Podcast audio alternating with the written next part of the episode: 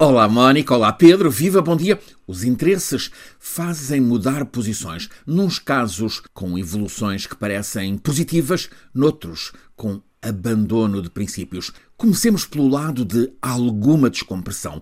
Quando passam exatamente 15 anos sobre o início, em 2007, do bloqueio israelita aos 2 milhões de palestinianos em Gaza, há uma pequena porta a abrir-se. É muito pequena, mas é de facto uma primeira abertura. O setor da construção civil em várias cidades de Israel está em expansão febril, mas não há mão de obra bastante. No entanto, ali mesmo ao lado, no enclave palestiniano de Gaza, a mão de obra é fértil. O desemprego ultrapassa os 50% dos 2 milhões de pessoas. Ora, perante a conveniência, o governo israelita decidiu recorrer à mão de obra dos hostilizados palestinianos de Gaza. Decidiu conceder 2 mil vistos por dia a trabalhadores palestinianos de Gaza.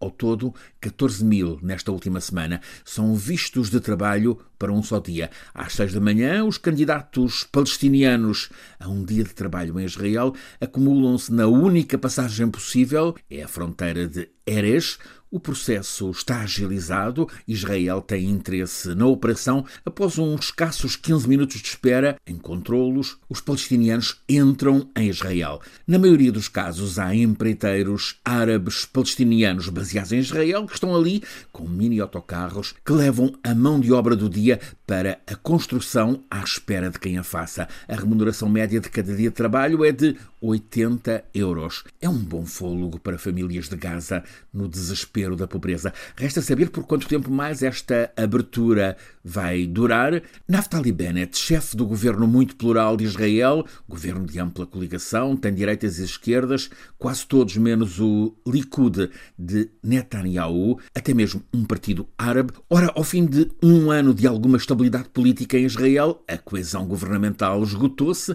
e Israel volta a eleições lá para setembro. As quintas eleições gerais em menos de quatro anos.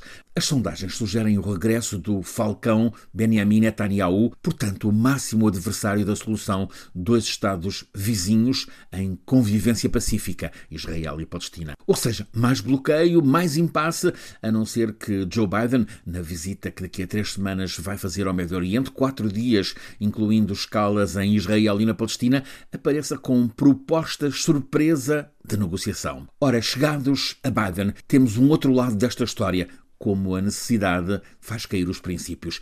A história até pode começar com um bom princípio. A cidade de Washington decidiu que a rua onde está baseada a embaixada da Arábia Saudita nos Estados Unidos passa a chamar-se Rua Khashoggi, Way Jamal Khashoggi. Khashoggi é o jornalista saudita que vai para quatro anos, entrou no consulado saudita em Istambul e ninguém mais o viu sair. Então as autoridades turcas apuraram e um relatório da CIA americana confirmou afirmou que Khashoggi foi morto e esquartejado dentro do consulado saudita por um pelotão de 15 matadores sauditas num assassinato político que tudo leva a crer encomendado pelo todo-poderoso príncipe herdeiro Mohammed bin Salman, conhecido pelas iniciais MBS. Até aqui, MBS era persona não grata na Turquia e em Washington, Joe Biden, com posição equivalente, ao chegar à Casa Branca, o presidente recusou receber o telefonema de parabéns de MBS.